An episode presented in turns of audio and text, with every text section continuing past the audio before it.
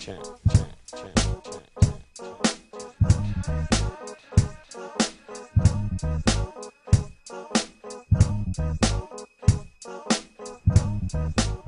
Sean bienvenidos a este flow de Tentempié. Me gustó mucho lo que, lo que dijiste. Te voy a robar ese, tu frase. ese- esa es la música de Flow de Tentempié. Porque hace unos instantes estábamos escuchando como jazz ambiental. Y se escuchaba medio raro como de... ¿Qué hora entramos? Sean bienvenidos una vez más a su Tentempié a través del 98.1. Hoy jueves estamos con Eric Aguilar. Buenas noches. ¿Cómo andas, Eric? Pues andamos Andamos con el, con el, andamos corona- con, el, corona- coronavirus. Ah, los memes son Este. buenísimos que sacan Sí. respecto al coronavirus. Sí, O sea, pero justo ayer este compartí una publicación de que Tom Hanks había declarado, Ah, o sea, había publicado que sí. estaba que había dado positivo al coronavirus y que estaba pues en cuarentena en su casa. Y me encantó que prácticamente las redes ya estaban haciendo conmemoraciones, ya estaban así como haciéndole el in memoriam de los Oscars 2021. O sea, yo todos así como de, era un gran actor. No, porque Era muy Tom buena Hanks, persona. ajá, ¿Y por qué él Llévame a mí, a Tom Hanks. No, y, y tú te quedas así como de, güey, es como una gripe muy seria. Ajá. Que si tú te pones a ver como las estadísticas y los números, o sea, a menos de que Tom Hanks tenga, padezca de tres tipos de cáncer y tenga 10 años más, no se va a morir. Claro. O sea, al no ser de que Tom Hanks ni siquiera haya comido algo en los últimos 10 días, Ajá. es más probable que muera a falta de comida que del coronavirus. Es- exactamente. Hay algo, y este, a ver, no sé si tú concuerdes conmigo, porque ya lo vamos a hacer, no más político, pero a ver si... Así es, más peligro- es más peligroso padecer de México que padecer Ándale, de coronavirus. Pues por ejemplo el meme de, de, de esta de, de los camiones, ¿no? Iba a decir marca, pero no, no, no vamos a No. decir. Este, de que cancelan ciertos destinos, ciertos, ciertos rumbos Ajá. por la violencia que se detona en las carreteras. El- ah, vi un meme, Ajá. no sé si has visto los memes estos de Scooby-Doo que dicen, oh, este, vamos a ver quién está detrás de la máscara. Oh, Ah, eres sí. tú. Vi uno que era de, vamos a ver quién hace tan peligroso el coronavirus. Oh, eres tú, medios de comunicación. Y nosotros que trabajamos en medios de comunicación, comunicación, fue como de, ah, a ver, espérame. En lj.mx, ustedes que tienen oportunidad de verlo a través de su celular o de su tablet, Vayan y denle like a todo. Somos LJA en todas las redes. en todas las redes, en todas las redes somos, somos, Somos LJ. LJ. Este, por ejemplo, tú sacaste un especial de, de cosas que debes de hacer para prevenir Ajá, el coronavirus. coronavirus. Y también pues una, una línea de tiempo sobre lo que ha pasado respecto Al Ah, desde que coronavirus. estaba pues la pandemia muy fuerte en China hasta ahorita las fechas que tenemos pues en toda América La- Latina, en. México, en Estados Unidos, a todo lo que ha venido ocurriendo. Nosotros como medios de comunicación, pues sí nos hemos dedicado, creo, no, a- hablando a, a título personal y al título de LJ.mx, con la finalidad de informar, De informarse. más no de desinformar ni de siquiera, ni de, ni Siquiera siquiera ser alarmistas. Exactamente. Las más personas como que tienen eso, ¿no? Ajá, y es que fíjate que este realmente sobre este tema de medios y, y la información y todo eso, no es que realmente sean los medios de comunicación, sino las redes sociales, porque yo que pues nos dedicamos a esto y todo el día estamos monitoreando redes y monitoreando noticias y monitoreando medios nacionales, internacionales Publiquen y cosas locales. padres para que las podamos publicar en el Sí. Este, o sea, pues para ver este cómo se está moviendo la información, o sea, los medios sí son sí están siendo muy responsables y manejando como que números y, man- y diciéndote, o sea, es- o sea, definiéndote qué es epidemia, qué es pandemia, en qué se diferencia. Siendo más educativos Este, ajá. que alarmistas, ¿no? El, el pedo es cuando llevas esa información a las redes sociales, a redes que no son informativas como tal, sino que se dedican a generar este contenidos para aumentar números y de ahí es donde nace el alarmismo de así como de voy a poner que ya se están muriendo todos y que si te da coronavirus te vas a morir. Estas Entonces, famosas fake news, ¿no? Ajá, entonces ese tipo de, de, de, de plataformas o de cuentas que realmente no son medios de comunicación como tales, eh, que sí se dedican a generar un amarillismo o un alarmismo, Inclusive Este, hasta que le meten publicidad para Exactamente, que alcances muy entonces- altos. Este, realmente están desinformando a costa de la salud de las personas, de la salud tanto física como mental, porque hace ratito antes de venir al programa estaba justo checando Twitter y un hashtag era Costco, de que otra vez la gente se volvió loca y estaba haciendo los Costcos en Coahuila y en Chihuahua y No lo hagan, por favor. entonces realmente lo es necesario, como de, nada o sea, el día de mañana no te vas a enfermar y vas a acabar como con 200 paquetes de papel higiénico y, o sea, te van a servir, pero mm, como Pero para te qué. los vas a quedar para desperdiciarlos o que ahí se queden empolvándose en la alacena. Y luego hay gente-. Y luego realmente que hay gente que ni siquiera los utiliza, o sea, los compra para revenderlos y pues lucrar como con... Pues en el caso de la la- gasolina, ¿no? Ajá.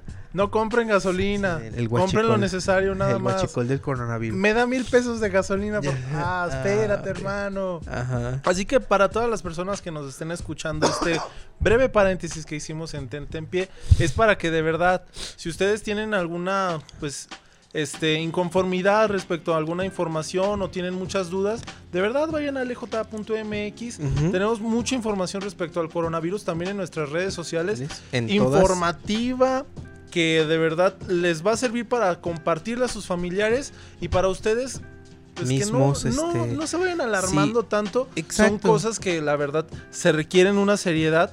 Esperemos que lo, lo tengamos después de las autoridades. ya sé. pero, Y sobre todo eso de, de hacer... pero empieza por uno, eso Ajá, sí. hacer pandemia también la información, la buena información y, des- y, y siempre irse a un medio de comunicación, o sea, ya sea LJMX o cualquier otro, o sea, un medio de comunicación serio para informarte de las cosas.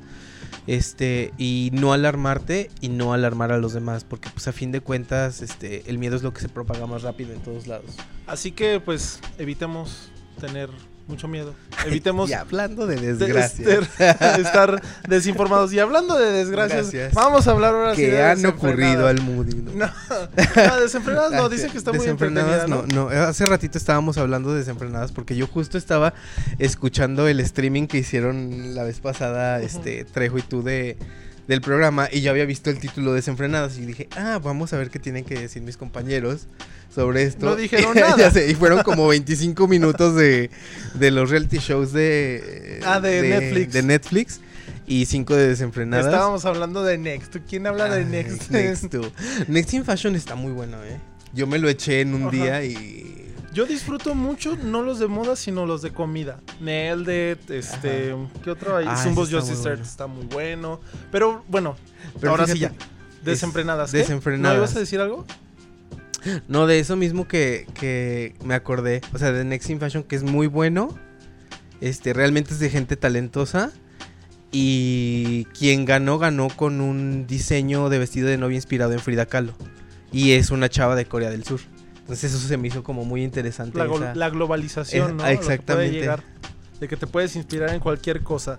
Este, Y vamos pues- a, íbamos a hablar de eso, de desenfrenadas. Nadas. También teníamos el tema de Sonic. Sonic. Es que de Sonic también está, está complicado hablarlo. Está muy no sé si complicado. muchas ¿Tú ya la personas. viste? No. Ah. Yo la verdad, ah, hay algo de esa película que no me ha llamado del todo la atención, atención. como para haber pagado mi boleto. Ajá. La que sí es altamente recomendable y esperemos- espero hablar un poquito de ella ya rumbo al final del programa. Se llama Malasaña. Es una Ah, película española. de miedo espa- española. Yo la verdad, el género de terror que hacen los españoles en dos que tres películas que me ha tocado ver, lo hacen muy bien, de manera Ajá. original. Nada que ver con que- las con las gringadas que, sacan a veces los estadounidenses. Ahora la última vez que fuimos al cine, este, pasaron el justo el corto de Malasaña y lo vimos y dijimos, ah, y se acabó y dijimos, ah, Verónica. De hecho, es porque está filmada en la en la locación de do- donde se supone que surgieron estas cosas de, de Verónica. A mí se me hace una historia ori- no original, se me hace una historia bien contada, con buenos personajes, que el fin- la finalidad de una película de terror es que es- estando en el cine tengas las dos manos frente a tus ojos, que no quieres ver la escena. Para mí, si cumplen con esos requerimientos, ¿Sí te ya es los una... ojos? Sí, en Sí. dos que tres escenas sí fue como de ¿qué? Pero está muy buena para que la vayan a ver.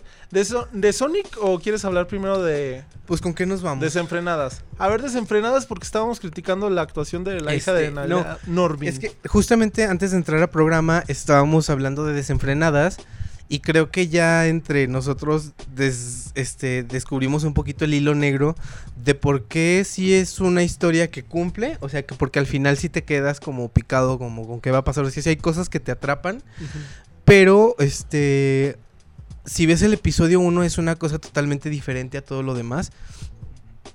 Yo me acuerdo, o sea, que en el programa pasado, este justo Trejo elogiaba a la actuación de Tesaya y decía, ay, no, sí, es que muy buena el personaje. Y yo me quedé con cara de, ¿es en serio? Pero, o sea, no es porque yo tenga algo Vamos a darle pausa y siguiente podcast. no es con que yo tenga algo, un sesgo personal con Tesaya. Realmente, pues no.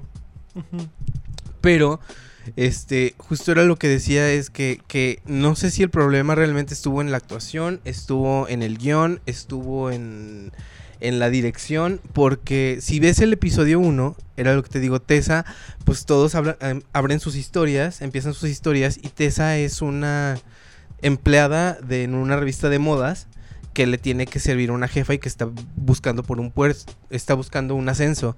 Entonces, en todo ese primer este desenvolvimiento del personaje dentro de la oficina, a mí se me hace una actuación muy tiesa, como muy improvisada, este, para eh, o sea, para...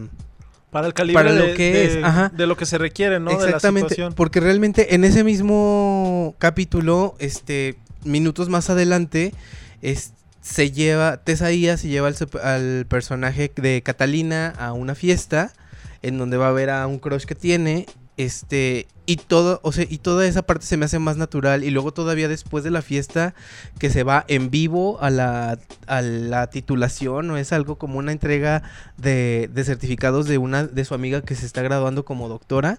Este, que se va realmente en vivo de la fiesta y todo eso. O sea, toda esa, toda esa secuencia de, de, de, estar, de, estar de, estar de desmadre a estar cruda, a estar como. Todo eso se me hace tan lo actuó tan de una manera tan natural que no sé si es. A lo mejor estaba crudo. que no sé si a lo mejor es como la naturaleza de ella o realmente este el problema viene del guion, porque también esa parte se me hizo como muy este acartonada de, del primer capítulo que siento que justamente lo decíamos que después del primer capítulo cuando ellas agarran y se van de viaje a Oaxaca y todo en eso este primer episodio ya es donde abren para que se vayan en este road es como es como como plantean eh, el por qué se van a ir. Ah ok. O sea el por qué te dejan las bases para lo que van a desarrollar exacto por qué cada una tiene motivo para irse a Oaxaca o para seguirle el plan a esta chava ah, ok. Entonces yo siento que la historia en sí de que se planteó así como de, ah, pues es un chavo, un viaje de unas chavas que se van y viven estas aventuras, era la premisa y que justamente esta parte de, de introducirnos los personajes fue una cosa de, que, ¿cómo les vamos a presentar? O sea, ¿qué hay antes de eso? Ah, y se hizo como, como muy al vapor. Por ejemplo, las actrices sí tienen química entre sí. O sea, estas tres protagonistas sí puedes decir como de, ah, pues yo les creo que son mejores amigas, que tienen mucho tiempo. La química. pasado muchas cosas. La química la sentí más, no sé qué opine aquí nuestro invitado que está en cabina. La sentí más entre el personaje de Tessa que es Vera, y el personaje de Catalina.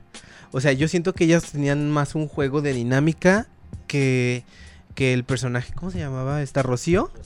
Que era como la más acartonada, así como de, ah, pues sí, todo eso. Que era como. ¿Quién como es el personaje. la doctora? Ajá, ¿cómo Ah, se llama? Bárbara.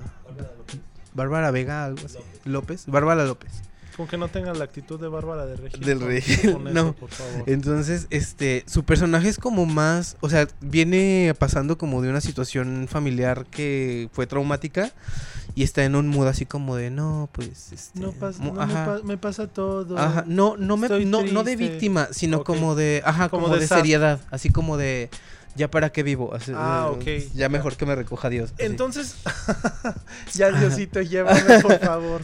Entonces, de este road trip que hacen, ¿cuántos episodios son de esta ¿Ocho? de esta ¿Son serie? diez? Diez. Son diez, 10 episodios de 40 minutos, una hora, 30 minutos. Aproximadamente. 38, 40, o sea, son fáciles de, de digerir, por así decirlo, ¿no? O sea, te los avientas inclusive hasta en, en un día. ¿Ustedes sí recomendarían aventárselos en un día? ¿O si son de esas series que, a ver, llévatela poco a poco, uno cada dos Eh, días? En un día. O sea, en un fin de Este, semana sí. sin, Es que sin problemas. Te ¿no? digo que, lo- o sea, la- el problema está en el primer episodio y en algunas partes de en medio cuando eran escenas como con mucha carga emocional o con mucha carga de seriedad que realmente eran, sentí que eran diálogos muy, este, fórmula básica. Ah, ok. Eh, pero realmente, este, la historia sí es así como de, ay, ¿y qué van a hacer aquí?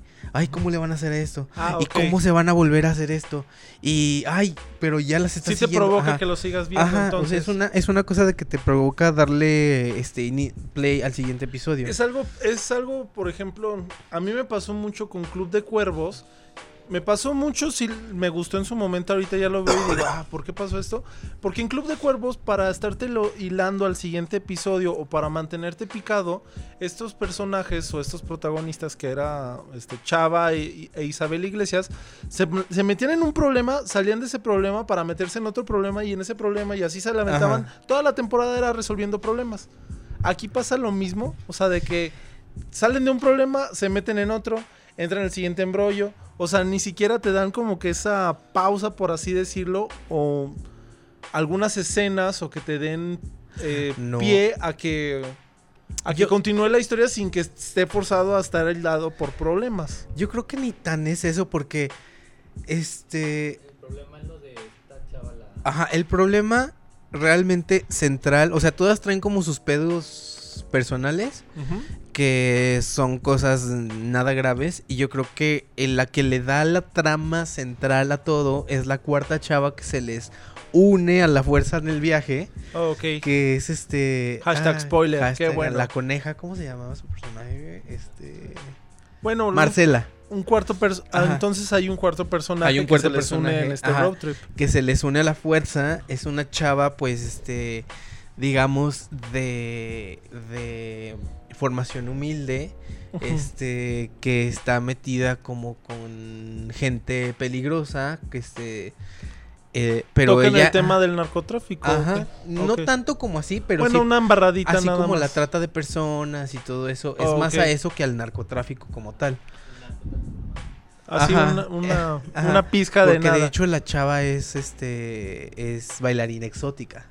Oh. Entonces, este, es más de que esta chava, pues trae como, o sea, es como este choque de, de clases sociales y se les une a la fuerza porque ella tiene la necesidad de, ir a Oaxaca. de ir a Oaxaca por un asunto familiar que realmente no es como, o sea, es más, es más sincero, o sea, de que ella está preocupada por su hermano y tiene que ir a buscar a su hermano y todo eso. Ok. Entonces, Más allá de que tengan que hacer un viaje para encontrarse a sí misma. Ajá, entonces se les pega a las chavas a punta de pistola. Ah, ok. Entonces, eh, pues es como esta dinámica, pero hay ciertos puntos en donde se deshacen de Marcela.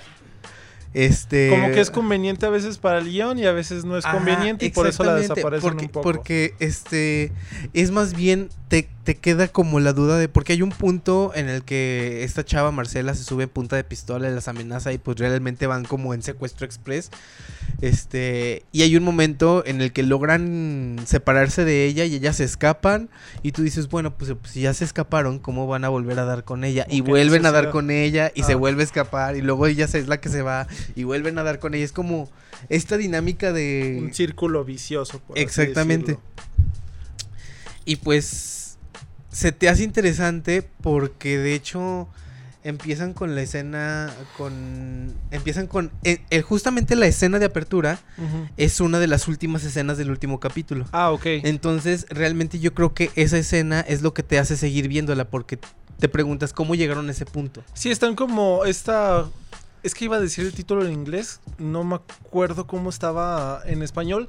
Es de la protagonista de la película de, de eso. Ahorita les busco el, el nombre de la, de la protagonista.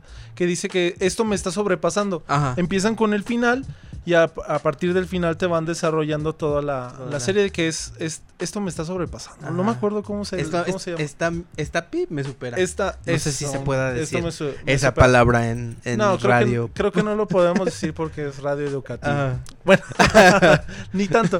Pero este es importante, no es, no es importante. Está padre para los televidentes, por así decirlo, empezar con algo que ya está en el final, porque sí te deja como ese cliffhanger, De- te deja picado para ver qué es lo que ocurre para llegar a ese a punto. ese punto. ajá. Y está padre cuando ya descubres en qué pasó, pues ya, eso ya te deja para... Eso ya te deja resueltas las dudas o ya te deja para las siguientes temporadas, ¿no? Entonces, ¿tú sí la recomendarías, Eric, o al final no? Yo tiene sus detalles.